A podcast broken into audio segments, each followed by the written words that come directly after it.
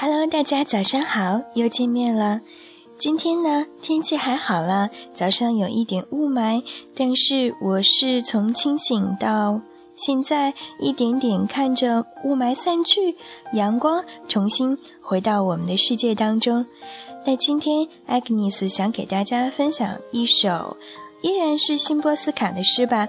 嗯，那早上读书的时候，恰好看到了辛波斯卡描写波兰的。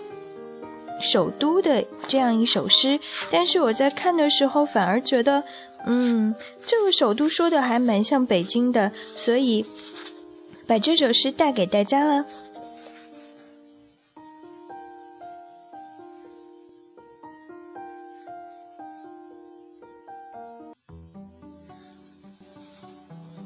写字旅馆。京都是一座幸运之城，幸运到处是宫殿，长有翅膀的屋顶，星辰如阴阶，苍老却迷人，实质却生动，木构却从地面生长到天际。京都是一个美的让你落泪的城市。我是说，一位先生流出的真实眼泪。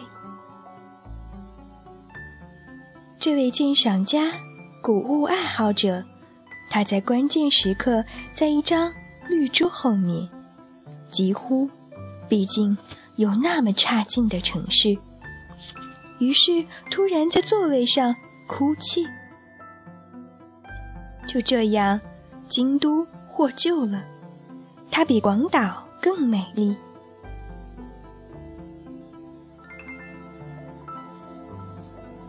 但这已是久远的历史。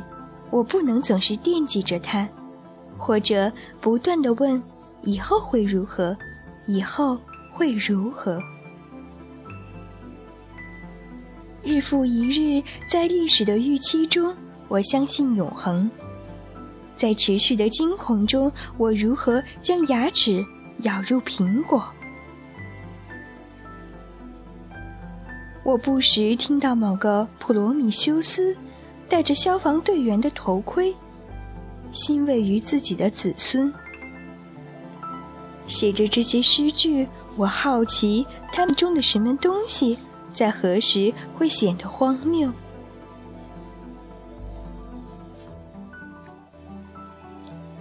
偶尔，恐惧袭击我，在路上，在陌生的城市，只有花园砖墙，常见的古塔，粗糙的檐口线角上剥落的灰泥，饼干盒一般的房屋，一无所有，只有一棵无助的小树。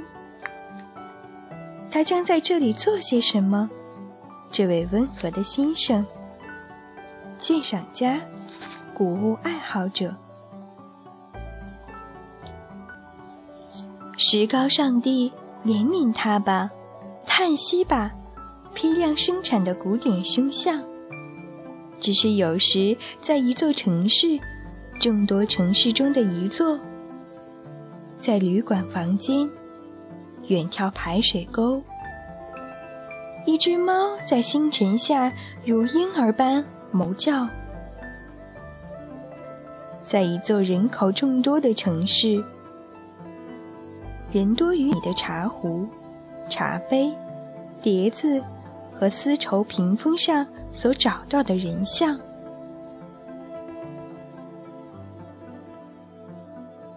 对于一座城市，我只知道一点，它。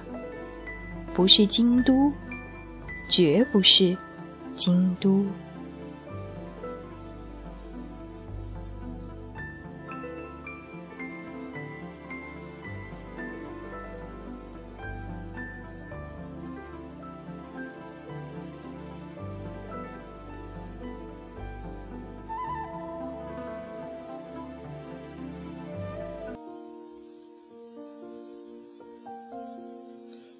好啦，今天早上的诗歌就暂时分享给大家，祝大家工作愉快，早安。